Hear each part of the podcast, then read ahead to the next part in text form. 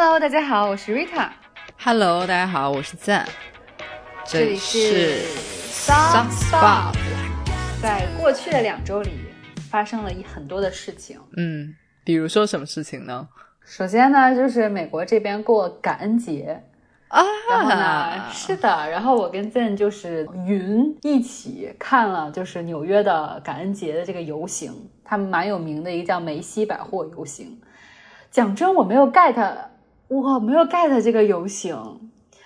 我不知道为什么 Zen 特别的喜欢，就是他甚至差点因为这个就到纽约来找我，就是为了看，不是为了看我，是为了看那个 奇怪的游行。你能讲一下吗？因为我很想看那个大的气球在天上飞呀、中间是有那么一两个，就是蛮震撼的，但是总的来说，我感觉就好像跟去游乐园看那种游行给我的冲击力差不多。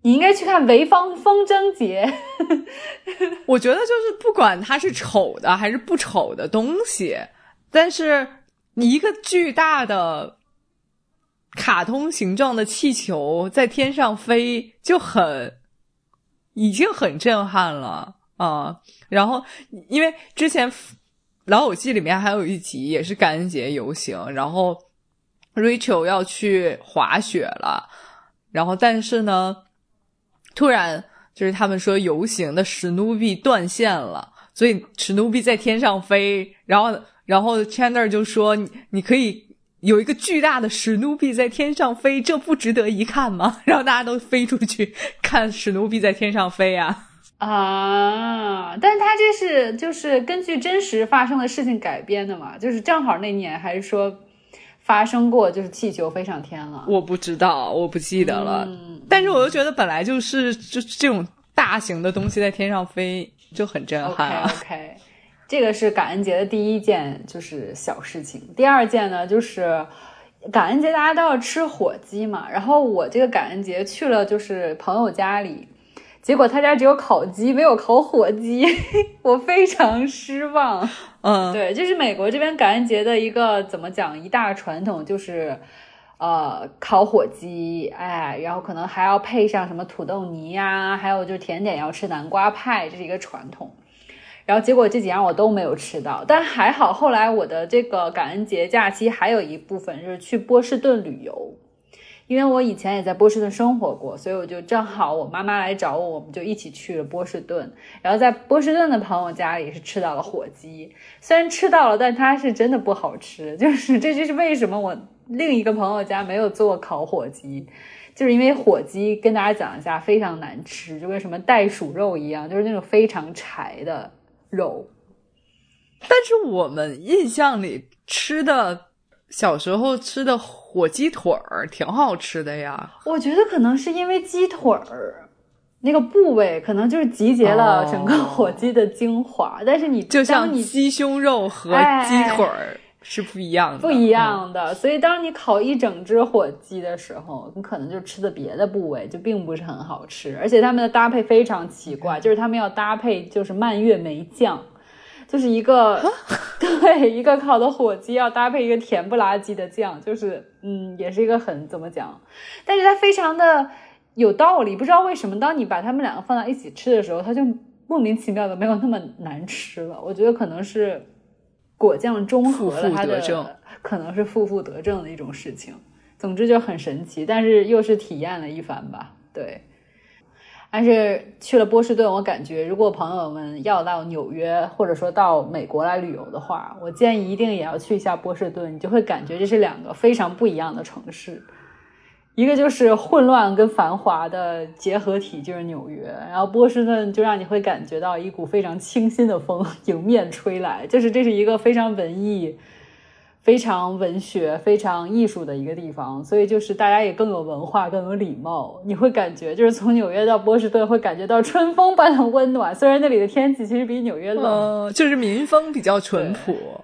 嗯，民风比较的对，就是民风整个都比较有修养一些，对，不像纽约就是可能民风彪悍一些，嗯对。总之，也就是借这个机会，我马上就要考期末考试了，在这个之前最后的一个放松，去了出去玩了一圈，还是蛮有意思的体验的。嗯那在呢，在过去两周有什么新鲜事跟我们分享吗？过去两周，我得先分享一件让我非常沮丧的事情，哦，就是我在昨天又落枕了。天呐，为什么你总落枕啊？就我的二不知道我的二零二三年第三次落枕嗯，出现了，然后所以录完这期 podcast 之后，我就要去扎针灸。医院继续扎针儿。那你每次就是落枕的地方是一样的吗？还是不一样呢？我后来想了想，好像都是右边。啊，那可能就是跟你一些固定的姿势和习惯有关系。我觉得今天可以稍微咨询一下我的医生，对，嗯是的，是的，不是。但是我整个人就很沮丧，就没想到嗯这一年到最后了，还没有办法抬头做人。但是真的落枕就是一个很尴尬的东西。你说它是很严重的病，它也不是，但是你每分每秒都会感受到它对你的影响，对，就跟牙痛一样。嗯。然后在上一周的时候，我还去看了一个话剧，啊、它叫《带着小狗的女人》，是、啊那不是我们吗？我们不是带着小狗的但是人吗，它它，但是他讲的是一个爱情故事，是根据、啊呃契科夫的一个啊，小那个短片我看过，，对改编的，嗯，嗯，比嗯嗯就很有艺术性吧。哎，是的，是的，我记得我大学时候就是看过这篇，上课是读过这篇短片。它里面怎么讲？就是它有一幕我印象很深刻，就在剧场里面，我觉得特别有那种那种拉锯感。就是我我其实没有看过这个这个短片儿，然后呢，我还特别期期待说可能会有小狗，因为它叫带着小狗的女人。我想说小狗怎么演？会不会没有会不会啊拿一个宜家的小黄狗？毛绒玩具没 有没有，就着宜家的因为小狗的戏份很轻，所以他们就是没有用宜家的小狗，哦，那他们怎么处理的啊？无食物。哈，嗯哦，那好没意思。但是还是挺挺有艺术性的吧？嗯嗯嗯，对，然后我其实就其他的就没有特别的有意思的事情，但我就是进了几次健身房，鼓足勇气。哇、为什么要鼓足勇气啊？不知道为什么，我们健身房，我每次进的时候都稍微有一些忐忑感，就直到现在，我都是有一些忐忑感，在每一次进健身房的时候。是里面的人吗？还是氛围？还是什么？嗯，我说不好，但是我就觉得有一些心理负担。哈，嗯，那你要努力对我还在克克服当中，但这个礼拜应该是没有机会克服了，为什么？因 为落枕了，啊，OK OK，落枕你就没有办法做任何运动了，就因为你没，就是手臂没办法，你用一用力的话，你的肩颈就会嗯，跟着做做一些力力度的，但我现在就没办法，除了正襟危坐，我就 叹了一口气。OK，感受到你的痛苦了。嗯。嗯，好，希望我们的健在未来这一周能从落枕中恢复过来。对，嗯那我们就先说一说我们这个两周买了什么东西吧。好啊，好啊。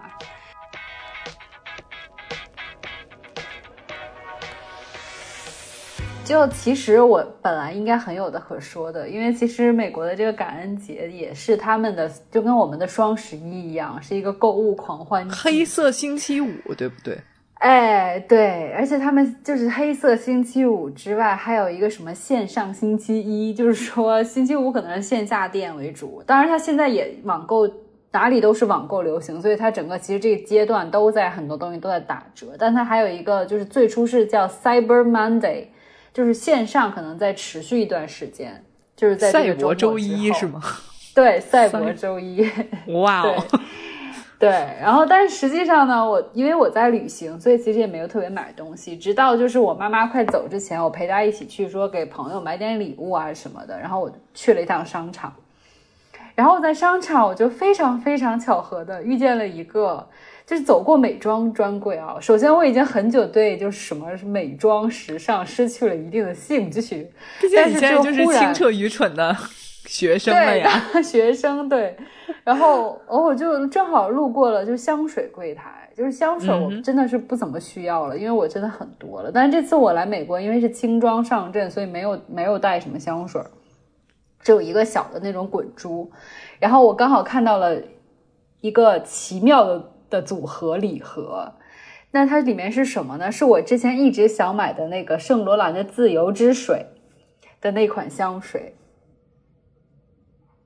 然后还有一个他新出的睫毛膏，不知道为什么把香水和睫毛膏放到了一个礼盒，大家好像就会有读心术一般，因为我最近就是想要他家的这个香水和他家的这个睫毛膏，刚好他们放到一起还打折，于是乎我就入手了。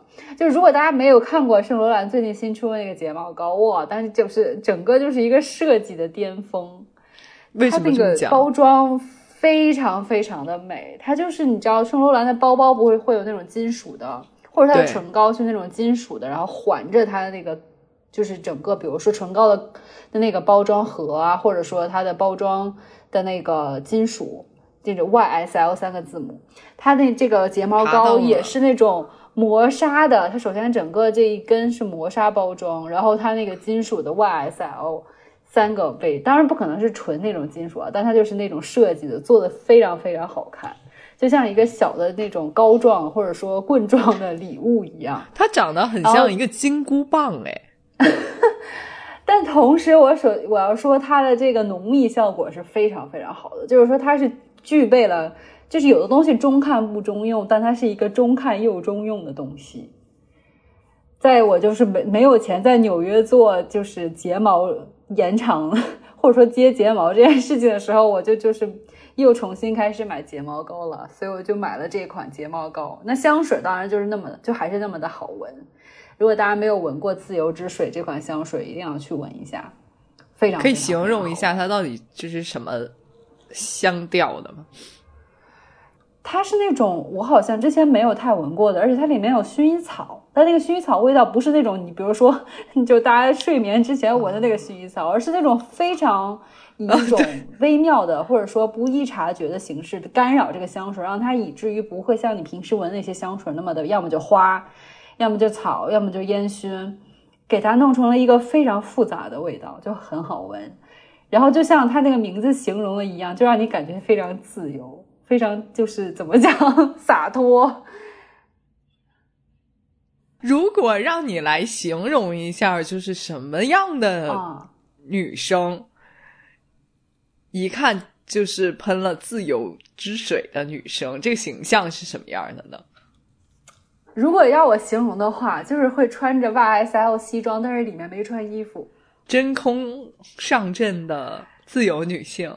对，就是因为你首先穿西装会有一种，她是一个怎么讲独立自主的女性那种感觉，就像她香水一开始喷出来，其实是有一点点就是木质调的，就不是那么说会甜的味道，但是你往后呢再仔细闻的话，你就会闻到一点就是清甜的味道，就是有那种女性的柔美又从里面。裹挟出来，所以就很像一个，就是里面真空，但是外面穿 YSL 西装的女生。它这个瓶子呢，也是，就是整个都是一个透明的瓶子，然后就只有上面是一个黑色的盖子，然后金属环着它的那个瓶子，所以就是一个非常非常简单，但是让你感觉它又很复杂，就是一个不简单的女生。我就会这么形容这个香水。那你还买了什么？我第二件买的就是可能这又要说我买了没用的东西。嗯，我买了一个电动开瓶器啊，这是没用的东西。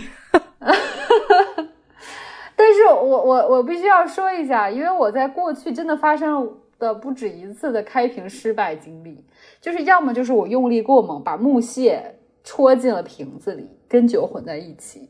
要么就是我在拔的过程中，然后比如说一半断在里面，然后整个酒开不出来，然后或者是拔出来的时候，就是整个木塞就已经就不成样子，被我弄的，就是所以我就觉得我自己的开瓶技巧不 OK，我要借助科技的力量。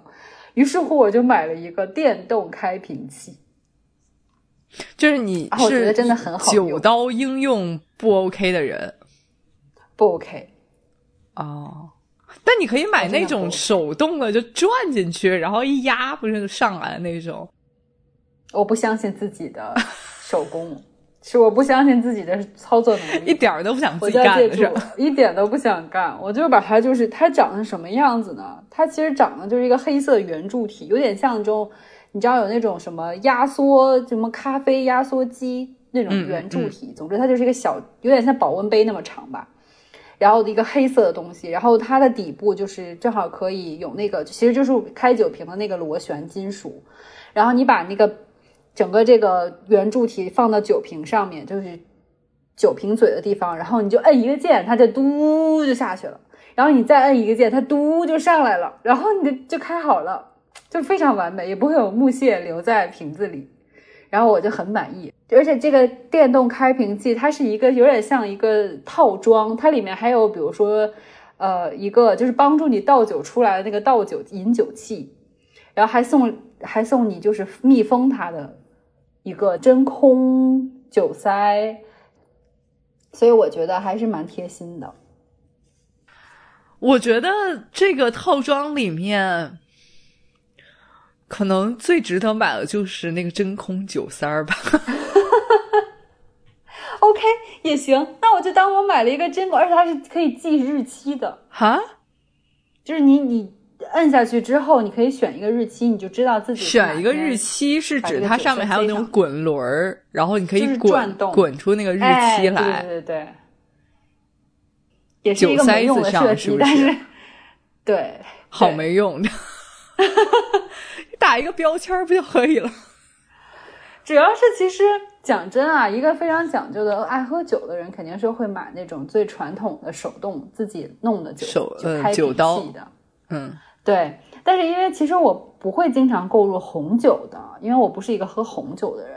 嗯，我为什么买这个呢？是一个非常愚蠢的事情，就是我在超市买了一瓶气泡水，然后因为他说自己是什么，是是那种白什么白酒葡萄葡萄味的，嗯，所以他因为里面有沙洲内，就是就是赤霞白珠吧，好像翻译成。所以他就就是他说选的是那个做白酒的葡萄的那种葡萄做的汽水，所以他就把瓶子搞成了木塞，你说是不是很愚蠢？嗯，而且呢，我觉得它就不应该叫气泡水了，它就是无酒精的白葡萄酒啊。其实你说的对，而就是所以它也不好喝，因为它也 因为它没有酒的味去中和那个葡萄味，所以其实真的也不好喝。对呀、当事人就是一个后悔，嗯，但是我又买了，所以我就又不得已又买了开瓶器。总之以后也许还会用到。OK OK，所以就是购入了一个无用但 fancy 的单品。嗯，对，是的，嗯嗯，这就是我过去两周的主要收获了。你呢？嗯我过去几周购买的东西都还，我觉得相相当实用。嗯嗯，首先我是购买了一个人体工程学椅靠垫儿，靠、啊呃椅垫儿，人体工程学椅垫儿。然后它就是、嗯它就是那种，因为我自己现在用的办公桌，它不是办公桌，它是一个餐桌，所以它配套其实是四把嗯木质的很大的椅子。然后呢，我是没有办法长期坐在这个前面看我电脑的。我我开始以为我可以，然后我还 就后来觉得不太行的时候，我就购置了两个，也不算购置吧，我就是用两个抱枕抵在我的腰、腰那儿。但是我后来发现一个问题，就是有时候你光顾着腰，但是没有，但是忽略了屁股，其实硌的还蛮疼的，有一种上行的。感觉啊。然后我就 嗯。没办法，我就是购置了一个这种日本设计的那种椅垫儿，嗯。哎，然后这个椅垫儿呢，它就可以就是抵住你的腰嗯。两边，然后同时呢，它是有一个就弧度的，你还是明白。可以坐在它这个这个泡沫的椅椅子上的。嗯，嗯对嗯然后呢，我就觉得非常实用。就对于我这种，因为我觉得有时候大家如果是买那种人体工程学转椅的话，实际上不不需要买这个东西。对对对，嗯，甚至我觉得有时候转椅的话，你都没必要买这个东西，因为它有点大。嗯但是像我们像这种我这种木质的椅子就还是很适合，它就相当于你在大椅子上安装了一个小椅子。嗯，是那种花瓣，日本那种花瓣人体工学椅吗？它不是花瓣型的，但是基本上那个结构是差不多的。它比因为花瓣那种，我觉得它的靠背没有那么高，嗯就是它它会让你真正的就是花瓣是让你正襟危坐，嗯，啊对，但是我这个就不用特别正襟危坐，因为它比较有高靠背儿，你就可以往后靠，啊，明白。哎，就有一种有一嗯种瘫着、但又没瘫着的感觉。但那是还挺好的。但是我觉得有一个 bug，就是在它由于是那种就比较尼龙的材质，嗯所以我当我穿着家居，有时候我的家居裤有点像那种校服一样的材质的运动裤的时候，或者说瑜、啊瑜很滑的瑜伽裤的时候，它就很容易往下滑。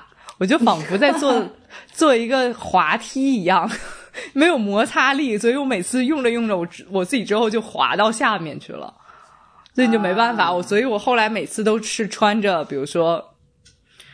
呃，牛仔裤或者布的睡裤、就不会往下滑、嗯嗯嗯啊，所以就是在这一点点上有一个小 bug。大家如果你很喜欢穿那种绒裤啊，或者瑜伽裤，反正滑溜溜的裤裤子，或者什么丝绸的睡裤啊，我就不建议你嗯，买这个，因为它。或者你买了的话，垫垫一个就是有摩擦力的垫子也行，就比如说一个小的椅垫。但是它其实那个椅垫不是很大，所以你要垫上去也很容易，对，滑下来。第二个东西是我买的，但我已经用完了的东西，就是小林制药的除臭源。嗯，那是什么东西？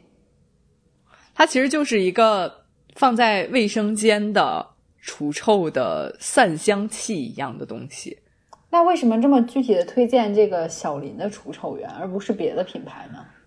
因为别的品牌我没用嘛，嗨，但是小林的东西，小林除臭源，我觉得开始的时候我确实没有想过要买它，嗯是别人给我的。嗯嗯然后我当时还嫌那个东西丑，因为它就是它有点像，它就是塑料的，然后前面是一个透明的带点颜色的盖儿嗯，啊，然后里边有水就是那种。对对对哎，对对对，就有点，我就觉得有点像那种，就是公共卫生间里会对看到的除蚊的那种东西，嗯然后我就嫌丑，但是呢，别人给了我，我就觉得是浪费也不好，我就用嘛。然后没想到真的很好用。怎么讲？什么叫第一，我是把它放在了我的就是水箱上面，它并不是那么突兀，看起来还正常。哎，第二就是、我之前是放了一些就是那种精油扩香的木质条、炭条那种东西，嗯。但它慢慢的就是没有那么香了。嗯。但是小林除臭源就是从打开的那一刻到它整个精油结束了的时候，是持续的香气。嗯，啊、而且那个香气它不而且那个香气不像很多精油故意做成，比如说很 fancy 的味道，什么希尔顿酒店的味道，啊，哎，什么四季酒店的味道没有，它就是一个非常卫生的味道。我用的是柠檬香，它就是非常卫生的柠檬香气。嗯，嗯，那你会用完它会想尝试其他味道吗？哎，我想尝试那个松松木森林的味道。嗯，哎这个听着也蛮清新，而且就感觉。哎，就感觉我觉得很适合卫生间，就感觉啊你在森林里上厕所、上野厕一样。我的天呐，变味儿了感觉。所以我我就很喜欢，所以我就推荐给大家，因为我觉得厕所你保持香气的时候，会有一种让你整个上厕所的过程中非常愉悦的心情。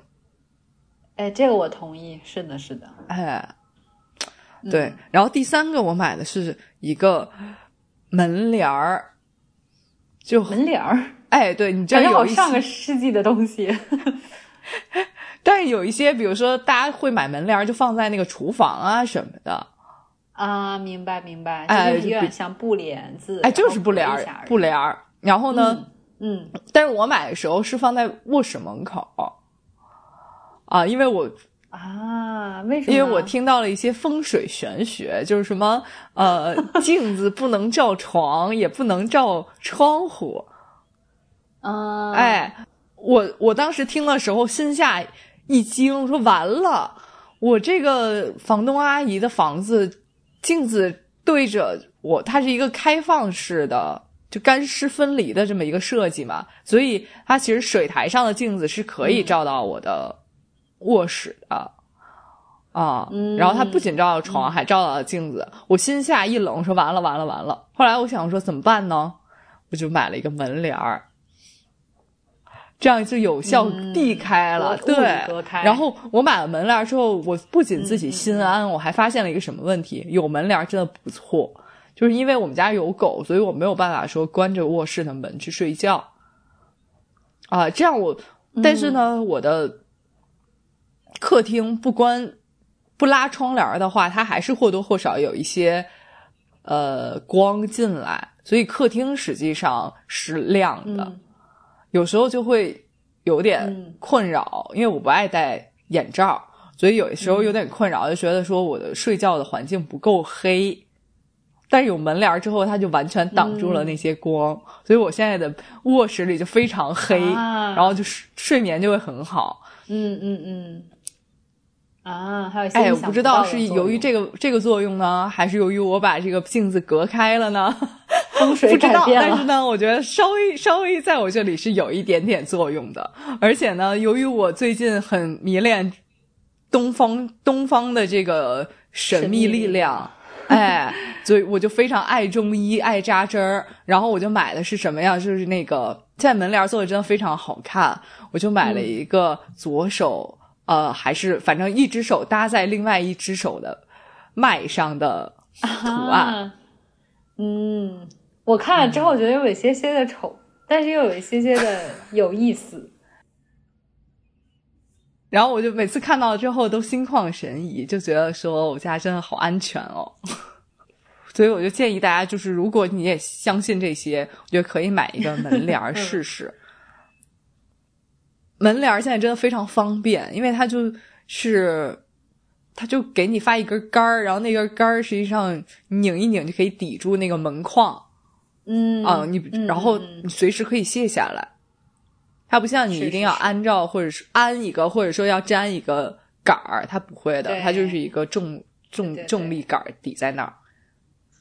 嗯，很方便，也是家里的一个装饰。哎，对，这样的话既挡住了我的镜子，然后也不妨碍我的狗从下面过去。哎，嗯，是的，好，嗯，那说完我们本周的购入物之后，我们来讲一讲我们的 tips。但其实呢，也不是 tip，是最近呢，我忽然又重新发现了我的一个怪奇怪的点，就是我很喜欢丑东西。为什么我要提这？就你现在才发现你很喜欢丑我一东西吗？直知道我自己很喜欢丑东西，但为什么最近我很想跟大家提一提呢？嗯就是因为又到了就是冬天，然后大家就会买一些袜子。反正我是每到冬天会买一些，就是，然后我一到冬天买袜子的时候，我就会买一些丑萌，或者说在别人看来可能很丑，就是你会买一些家居哎袜，家，居袜也好，就那种毛巾的对材质的对那种，好无用但是我就好喜欢，然后我就会买一些非常奇怪配色，然后非常夸张，就是可能在别人看来就是丑东西的袜子。就比如在过去我买过什么呢？就是穿上之后，就它首先配配色是红配绿的，然后它为什么是红配绿呢？因为它是圣诞主题的。然后你穿上那个袜子之后，那个脚趾头的地方是圣诞老人的头，然后上面就是绿色的，就是就是那种圣诞树的那种绿，然后还有那种彩灯一样的东西，就搭配在一起就是一个混乱。但是我就觉得好好看，对，对我就会买这种很很丑的袜子。或者就是怎么讲，上面会画一些很丑的卡通人物，我就好喜欢，我就觉得好有趣。就这种平时我绝对不会穿出去的东西，然后在家就可以，就是随意一些。瑞塔给我展示了一些。一些袜子，每一双我都觉得很丑，非常丑。然后颜色也是那种就是俗不可耐。像我现在脚上这双就是一个毛茸茸的，它通体是白色，但是就是在大大概就是你脚踝的那个地方，它有就是两个画的很不对称、很丑的爱心。然后我，然后那个粉色还是那种橡皮，你知道，就是这种芭比死亡粉。就是你买的袜子总让我感觉是。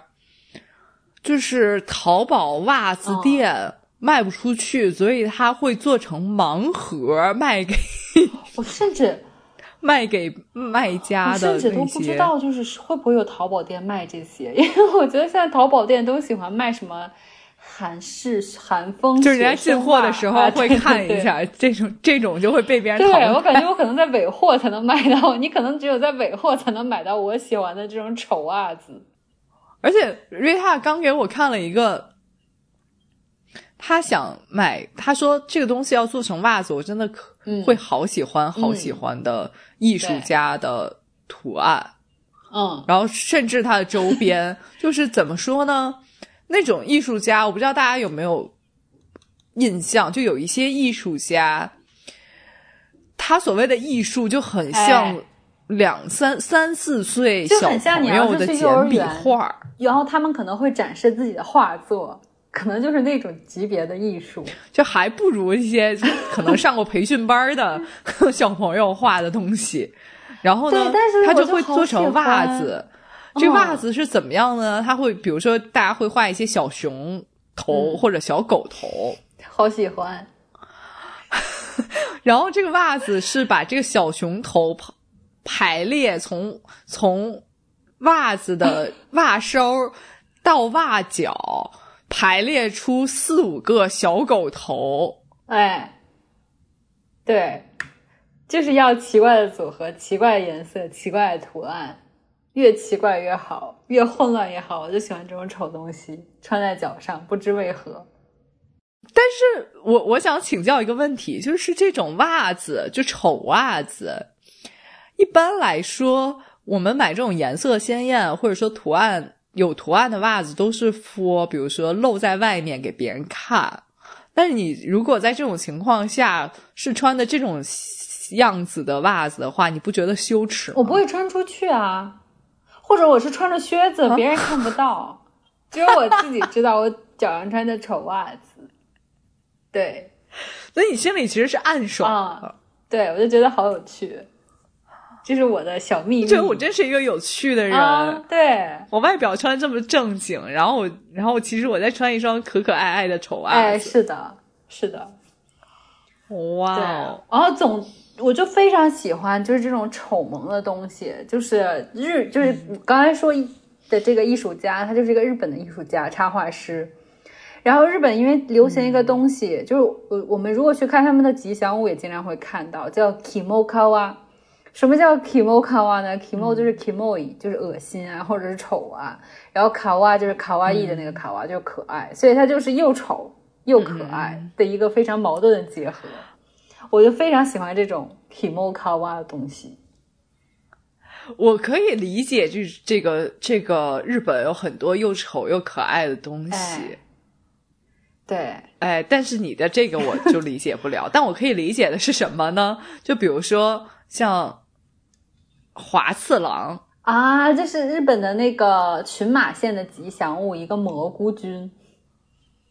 哎，这个我是可以理解的，我觉得很可爱。是的，是的。其实熊本熊大家都知道嘛，其实熊本熊，你说它长得很好看吗？也不黑不溜秋的。熊本熊，我自我也很喜欢。对，它就是那种蠢萌、丑萌的，不是吗？呃，可以，对对对，嗯但这个我是 OK，但有一些有一些我也不能理解，哦但你是不是可以理解？不确定啊。我们举个例子，比如说那个，呃，山梨县有一个梨，啊，那个我也觉得，暴力的梨，你哦，那个我觉得也好，你是可以对我可以理解，我觉得好有趣。哎，这个你可以理解吗？就是就是嗯，奈奈良平城一千三百年祭的吉祥物。啊，我真那个真太丑了，那个真很像很像《西游记》里出来的妖怪。我会把我会我我会把它放在我 show notes 里面，大家一回头自己去看看啊。对，但是我觉得它就好可爱，它就是一个佛和一个鹿放在了一起，还穿着袈裟，我就觉得天呐，这是又是一个矛盾体，我就好喜欢，然后配色也好好艳俗，就是一个西红柿炒蛋一样的颜色。啊，它是西红柿炒蛋，但是我觉得它就不，我我没有办法理解是他他这个是什么东西，然后呢，他还长了一张人脸。我觉得你要理解他，可能得稍微知道一点背景、历史背景，因为就是奈良它这个地方首先是有鹿，大家都知道，而且它又是就是一个佛教的重重地吧，可以这么讲，所以它相当于这个人物就是把佛祖的脸哦。和鹿角组合在一起，还穿着袈裟，就是这样。我我对嗯对，就是总之就是非常奇怪组合。我觉得日本出过很多吉祥物，其实就是这种丑萌的，或者说是这种怪异怪咖的。嗯，但有一些我觉得就很可爱的，哎，嗯就是比如你觉得哪些可爱？华次郎，我觉得真的是可爱的，而且我很喜欢那个岩手县的啊七碗兄弟，我觉得也很可爱。他就是他也是长得很奇怪，啊但是呢，他就不并不是像也是长了人脸，但人脸不是像刚才我们说的那个佛祖脸那么过对过于真实？啊、这个我就可以，这我也可以理解。然后呢，像日本之前世博会不是出现了，哎，世博会出现的那个吉祥物，对，就是他们那个大阪，嗯，对，那个真的太丑了，就像一个大肠一样，在我看来。那个我也觉得挺可爱的。大肠里面放了眼睛，啊、真的吗？天哪！所以每个人对丑东西的可能接受程度真的是不太哎，那个就那个我觉得也是挺可爱的。然后，然后，然后说到吉祥物，你知道红山动物园的杜杜吗？就很著名，很出名。我也是你发给我以后才看到的，我觉得好，就是这这个就是一个丑，怎么讲丑萌的最高代表了吧？他真的很丑，但是你又不觉得他丑的让你好像怎么讲冒犯到你？你觉得他冒犯到你吗？我我我不觉得，我觉得杜杜真的非常可爱。对吧？嗯，哎，尤其杜杜的周边，我真的非常想拥有，听说已经没有办法买到了呢。哦，就是杜杜的那个周边，然后毛茸边比茸的，它周边比它本就是本杜还要可爱一些。哎，就是什么钥匙链儿啊什么的，嗯，那个杜杜真的很可爱。但杜杜本人就怎么想呢？就是略带一些搞笑。嗯，不知就如果为何有些悲伤。把杜杜放在动，就把杜杜放在动物园里，我觉得挺有意思的。就是你看看，我会专门去看杜杜，我觉得 OK。嗯嗯，哎，但是像如果你比如说你想把杜杜作为宠物吗？我觉得不一定。我感觉它会袭击你。这杜杜本杜长得比较潦草。嗯嗯，大家也可以就在 show note 里面，以及就是去自己去搜一下，真的是非常有趣。然后我我很想知道大家就是怎么看我们刚才说的这些丑会不会觉得杜杜本杜比他做的周边更可爱？就是本人是更可爱的动物。嗯，还有很多动物也是那种丑萌的，对不对？其实我觉得，比如我啊，我很喜欢一个，我不知道你能不能理解嗯，藏狐。我我觉得我可以理解，我觉得他的脸长得就很有态度。就你可以理解藏狐，我可以理解藏狐，我也可以理解，大家就都会知道那个，你刚才也提到嘛，卡皮巴拉卡皮巴拉，卡皮巴拉就是日语就是水豚，就就是会泡温泉，跟柚子一起泡温泉的那个。呃，那你如果是比如说卡皮巴拉的周边和卡皮巴拉本吧，嗯，你会更喜欢哪一个呢？我可能会喜欢就是表情包或者是周边这种，就是也不会想养宠物，因为我知道有人也可以养宠物，甚至在北京都有那种咖啡店，就是宠物咖啡店嗯也是有卡皮巴拉的。对但是我去看了之后，我可能就不太想跟它有一些亲密互动。哎，这个我跟你相反哎，我觉得卡皮巴拉啊本、本本人会更可爱一点，啊，因为我觉得如果因为周边都很小嘛，嗯所以它个别时候有点像小仓鼠，但是卡皮巴拉本巴它就是很大，嗯就是它它所以它它的体型会和它的表情成一嗯个反差，就会更可爱一点儿。嗯，理解。哎哎，但是我觉得，但是我对卡皮巴拉的审美就只限只限于脚以上。那 OK，对，因为我想，我我在我的就是想象里，卡皮巴拉的脚应该是像小熊掌一样的感觉，但其实不是，它是小爪子。对对对，我觉得很萌啊，你不喜欢吗？我觉得这个很萌哎。嗯嗯，如果可能的话，我希望卡皮巴拉只有脚以上的东西 的照片。OK OK OK，好。那除了动物的话，表情包我们刚才也提到表情包，因为我觉得很多表情包和卡通人物其实就是走丑丑萌路线的。像我记得当初那个悲伤蛙，我真的是没有办法 get 你呢。我也没有办法 get 悲伤蛙。对，但是当时我记得好多朋友就是真的非常喜欢，打心眼里觉得他是丑萌丑萌的。而且你知道悲伤蛙，哎，是悲伤蛙还是什么？有一个表情包也是青蛙的，然后它长长了大长腿和大长手，为什么？我不懂。但是但是我还是会用一些丑萌的表情包的，我不知道你会用吗？我我会用，你先说你会用的是什么？我我之前用过那个华次郎，就是蘑菇君的那个表情包，呃，华次郎是可爱的，那个对是很可爱的。然后当然像熊本熊我也会用，嗯，还有呢？然后我之前还很喜欢一个，就是咱们就是国内的插画师，他的那个系列叫 Sad Bunny，就是悲伤的兔子。这个虽然也是悲伤，但它就是就是很可爱，我就会觉得很萌，悲伤兔吧，可以叫做。大家可以去就是微信里面搜一搜，叫就叫 Sad Bunny，然后它大概长这个样子的。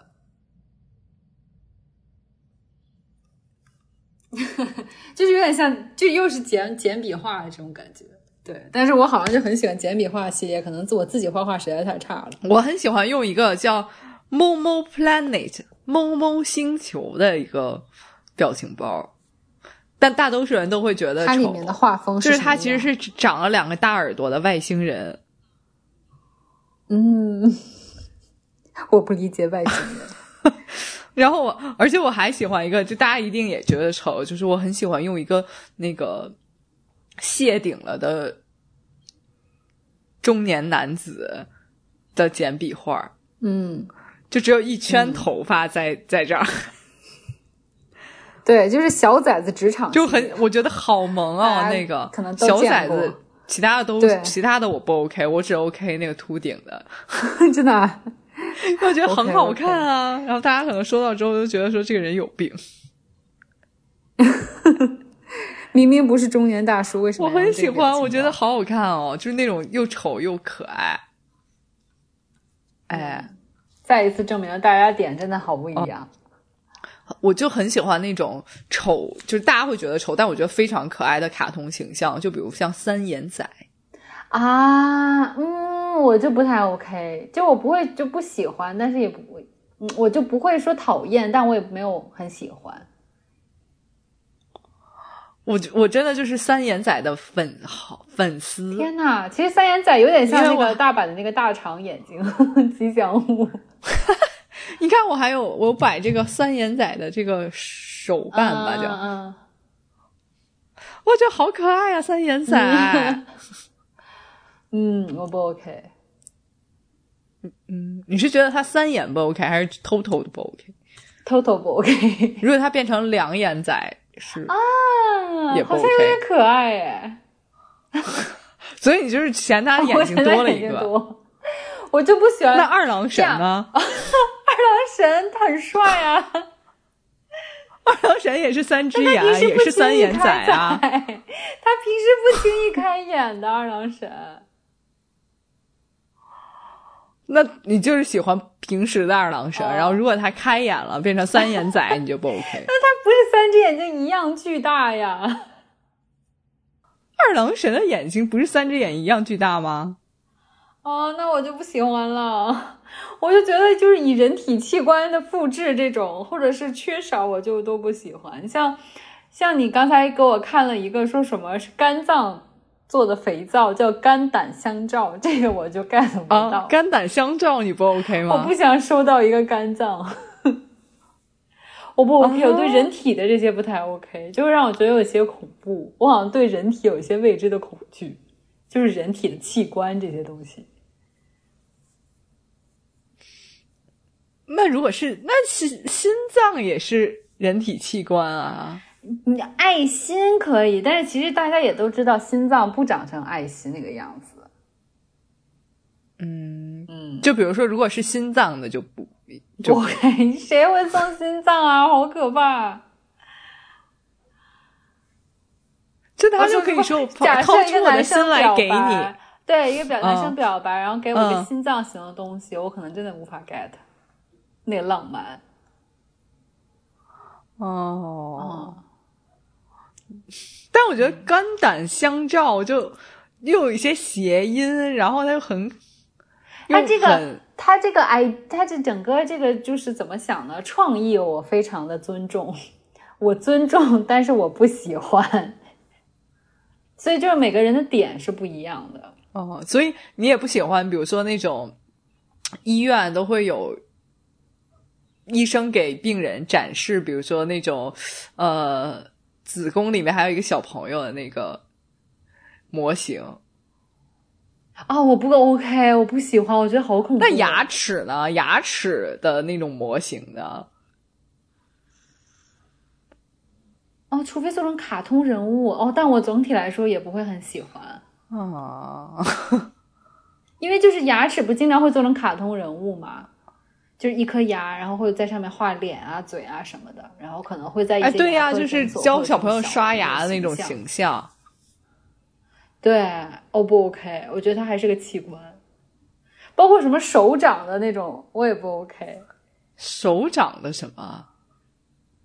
就是有时候会做出那种手掌的，比如说玩具啊，或者说是就是甚至是有些首饰，不是会做那种手掌？我就都不 OK，我就觉得你为什么要放一个器官在那里？哦，你这个有点有点有点奇特哎，奇怪，是是你这个有点有点奇怪的。还有什么丑东西？我还能想到我会喜欢的丑东西，就是丑建筑，就是那种 B 级旅游会去的地方那些丑建筑。对，大家去搜一下，京郊有个楼盘，就就那个真的有人住北京的福禄寿酒店，对，我会放在 show notes 里吧，我放在 show notes 里给大家看一下。就就福福禄寿酒店是怎么样呢？就是大家看 show 不如果没有看 show notes，我给大家就是说一下，就是 literally 三个神仙矗立在那儿排排站。对，然后啊配色极其撞色，极其鲜艳，极其真实写实，过于写实了。嗯，对，但我觉你不觉得很我我没有觉得很好看，我只觉得很丑。就是如果你走在路上，突然一抬头发现三个神仙站在那儿，嗯你不想就除了当场下跪，我也想不到更多的反应。我觉得他就是就是太奇葩了，我就很喜欢那种奇葩到极限，让你无言以对的东西。像比如说这个福禄寿这三个楼是一个，还有就是你给我看的那个五粮液大厦，我也好啊，五粮液大厦也你，就你会特意想说我要住在福禄寿酒店或五粮液酒店，或者说就如果他们做成酒店，对，像当初不是还有那个什么套娃吗？我去那个满洲里那边那个套娃酒店，哦，你给我发过来，我真的觉得整个。大震惊 是什么？我在那里就是围我围着那个酒店拍了好多照，因为我好喜欢。我就觉得，这你为什么这么喜欢巨型、巨像的建筑？对我还很想打卡的一个地方，我相信很多大家可能都听说过，就是在重庆有白马山有一个景点叫飞天之吻。它为什么叫飞天之吻呢？就是它相当于就在大山深处，然后就是其他什么什么建筑物、现代建筑都没有，忽然矗立起一个非常丑的穿着就是浅蓝色、天蓝色衣服的牛郎和一个穿着西西红柿炒蛋配色的织女，然后他的那个上半身还是那种肉色，然后两个人分别伸出两只胳膊。各举一个，就是让你可以坐在里面，有点像摩天轮一样的的乘，就是乘乘坐设施。然后他这两个人物呢，因为就是会呃以不同的方向去旋转，所以当他们转到一个角度的话，你从侧面看，他们就好像在接吻，就是飞天之吻。但是这两个就是人物就是过于奇葩和写实和丑陋，所以就是就是让我觉得好喜欢，好想去打卡。而且就是非常可怕的一点，就是当他们降落下来的时候，其实这两个人都是就是四脚朝天，就是他们两个脚在上面，感觉，对 对对，就很好笑，就丑到一定极限的话，我就非常喜欢。不知道为何，我觉得他丑的点，我我在网上有查到这个照片啊，我觉得丑的点有非常多的雷点。第一就是为什么他们在转，嗯，对。第二就是这个牛郎和织女就长得实在是过于具象，对，啊，在具象中呢，他们每他们每个人的脸又没有表情，就感觉好像。实话说，要不是这个织女她穿着就是女生的衣服，你真的以为她就是跟牛郎是一起做出来的，对，只不过她戴了假发和女装。我觉得，我觉得织女的表情还好，那牛郎的表情真的非常，就是你家牛郎就是适合做成表情包，就是爱我，你怕了吗？对，嗯，没没有，我觉得牛郎的表情，嗯，还有一个让我受实在接受不了的东西，就是他们真的好大，在山顶上真的很大，嗯，对。非常大，而且主要是周周围没有别的东西，就只有那两个奇怪的人物飘在天上。我没办法，我没办法，就给我钱，我也不会去做那种。真的吗？我会想去，我会专门想去重庆看他们。哈，是不是非常奇葩？这就是我的一个比较奇怪的喜欢丑东西的点，就是我很喜欢这种奇葩的大型建筑物。就如果大家就是听过十里芬，或者是看过十里芬做的那个视频的话，说白了就是我非常喜欢十里芬去会去的那些地方，一般都是这些非常诡异的地方，都有一些诡异的建筑，然后我就都很喜欢。哎，但你你现在比如说身处国外，国外的话，我觉得丑东西会更多一点，因为外国人的思维有时候你会不太理理解，你知道吧？就比如他们。节节日会真正搞一些，你这么说吧，就是我我不是刚才讲我我买到了很丑的圣诞袜嘛，就是圣诞节的时候他们的配色是红配绿，这就已经是咱们中国人大忌的一个配色了。然后他们就是圣诞节期间就会出一些非常丑的东西，就比如说他们的毛衣就会做非常那种怎么讲，可能咱们小学幼儿园。小朋友的时候会穿的那种毛衣的配色，然后上面还画着特别热闹的什么雪花，然后再加个雪人，再加个什么圣诞彩灯，就是热主打就是只能穿一穿一一次的东西吗？啊，对，然后我就会买这种东西，然后还会给我的狗也买这种东西，然后我们就一起过圣诞节。啊，呃，你就然后还有一些，就比如说那个，我记得有的袜子是做成圣诞糖果的样子，啊，然后是个袜子，嗯，我就会买这种东西，膝盖。嗯，我就会买这种 丑东西。他的那个就是消费人群，就是我这种喜欢彩色丑东西的人。而且还有那种丑蛋糕，不是吗？就他们很喜欢做成那种，就怎么样，就很潦草。就我们想说丑蛋糕能有多丑，不就是上面有可能是那种摆错了的，或者画的很丑的机器猫啊什么的。但是后来搜了这些国外的，就是尤其是尤其是欧美那边的丑蛋糕，他们真的故意做的那么丑，就不是因为技术有限搞出来的丑，他们是故意要做这么丑吗？就是首先呢，跟中国的咱们那种，可能因为中国也是太卷了，就咱们国内的蛋糕，首先本身就是比国外的要好看的。他们这边的蛋糕本身就做、做的不是很好看，然后今年不知为何，他们可能就是摆烂了，就竟然还搞起了一个潮流，就是丑蛋糕潮流，就把丑蛋糕弄得越丑越好。就比如说一张人脸，然后旁边像就是怎么讲，我好不想说那个词，就是棕色大变色一样的那个，弄出头发一卷一卷，还不很还不很整洁的样子，然后画两个大大的黑眼睛，然后就是嘴巴就是血红血红，然后脸蛋也血红血红，就是你没有办法下嘴。这是你。最爱的丑丑简笔画吗？对，但是因为它毕竟是个吃的，我就会觉得很难下嘴。包括他们可能会做，可能会做一坨，就是 我都用坨来形容了，就是本来是可能是一个摩卡蛋糕，大家想象一下巧克力蛋糕，它不知为何非要在上面插很多棍棍，就做出一个就是你知道爆炸头一样的感觉，或者说是一个就是三毛，就是很多毛的三毛那样。哦，我看到这个了。，对，然后哎，他还放了一个牙哎，还放了一个假牙，让牙龈都露白花花啊，红色牙龈都露出来的嘴。但是但是，比如说谁会想说要收这样的蛋糕呢？还是他们就是买来自己吃的？我觉得这种就是用来整蛊的，或者就是比如说开生日派对，然后就多一个噱头，大家可以照相，然后发在社交媒体上，然后就是多一点喜欢猎奇的人给他们点赞吧。反正就你我，反正是没有办法 get 到丑蛋丑蛋糕，丑蛋糕我们不可以，没有办法理解这个，我们是公开，我们一我们都不可以。对他们，我觉得他们美国人需要尊重一下美食，他们吃饭已经很潦草了。OK，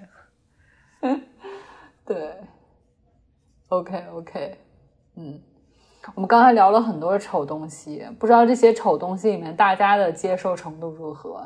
然后大家有没有就是自己非常怎么讲执着的喜欢的丑东西，请一定跟我分享，然后为我打开新世界的大门。因为我觉得总的来说，我是一个喜欢丑东西的是人。